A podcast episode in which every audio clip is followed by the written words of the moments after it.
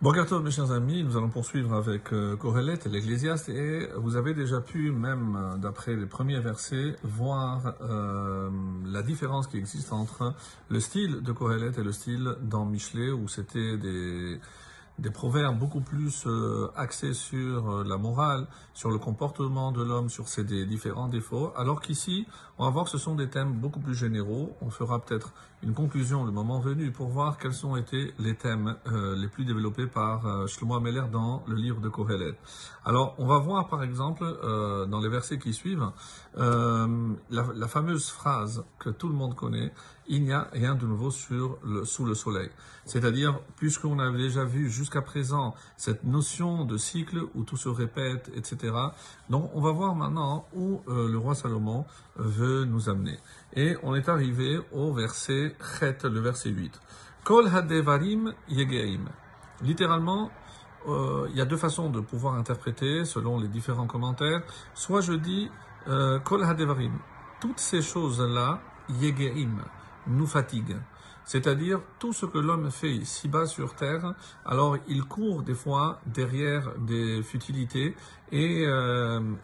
Donc euh, ça provoque finalement une lassitude euh, chez l'homme. Ou alors on peut utiliser le mot devarim par rapport à parole. Toutes les paroles se lasseront comme si quelque part on n'aura plus la force de parler. Lo yuchal ish. Et ça va avec la suite. On ne pourra plus parler parce qu'on va se lasser de parler, parce qu'on a l'impression de parler pour rien. Alors, à quoi ça fait allusion? Plusieurs possibilités, mais ici, on va voir la, suite pour essayer de se faire une idée plus, euh, plus complète. Lotisba, puisque le verset 8 n'est pas fini. Lotisba ayin lirot. L'œil ne se rassasira pas de voir. Pourquoi? Parce que euh, je peux continuer à voir, mais velotimale ozen mishemoa. Et l'oreille ne sera pas comblée à force d'entendre. C'est-à-dire que quelque part, on ne peut pas tout voir et on ne peut pas tout entendre. Il y a tellement de détails euh, que Dieu a créés dans le monde, c'est que même si je regarde, je regarde, je n'arriverai pas à englober avec ma vision ou euh, avec euh, mon ouïe tout ce qui est audible et tout ce qui est visible. Puisque quelque part donc c'est pas que c'est infini mais les détails sont infinis. Il y a l'immensément grand il y a l'immensément petit. Et donc je ne pourrai jamais avoir une vision parfaite et complète de tout ce que Dieu a créé.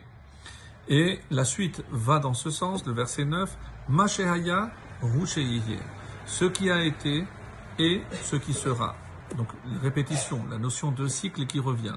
asa, et ce qui s'est fait et ce qui se fera. Donc, encore une fois, au niveau de l'action, au niveau de ce qui existe, donc ça revient, c'est cyclique.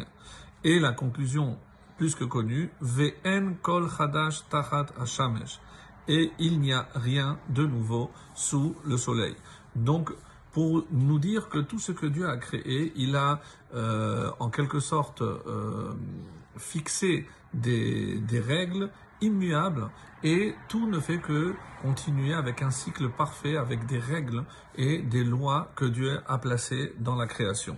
Alors, un ouvrage euh, qui s'appelle Imre Meir a une vision et une interprétation euh, très originale sur En Kol Chadash Tachat Shemesh, Ha Batorah Shehi Lema'ala Min Shamesh Yesh Chadash. Donc tout ce qui est ici bas, sous le soleil, il n'y a rien de nouveau. Mais tout ce qu'il y a au-dessus, qu'est-ce qu'il y a au-dessus? C'est évidemment la dimension spirituelle représentée ici par la Torah. Qui Parce que la Torah a cet aspect euh, infini, plus on va s'en occuper, plus on va voir qu'elle est infinie et qu'il y a toujours une manière de renouveler. Yesh Chadash, il y a du renouveau. La preuve, les, différents cours sur les parachiotes, etc., euh, les gmarot, il y a toujours des commentaires qui sortent, etc. On peut toujours innover dans la, dans la Torah. Et on va voir que si vraiment l'homme se donne du mal pour approfondir, là oui, il va trouver quelque chose de nouveau, donc ses efforts vont être récompensés par quelque chose de nouveau.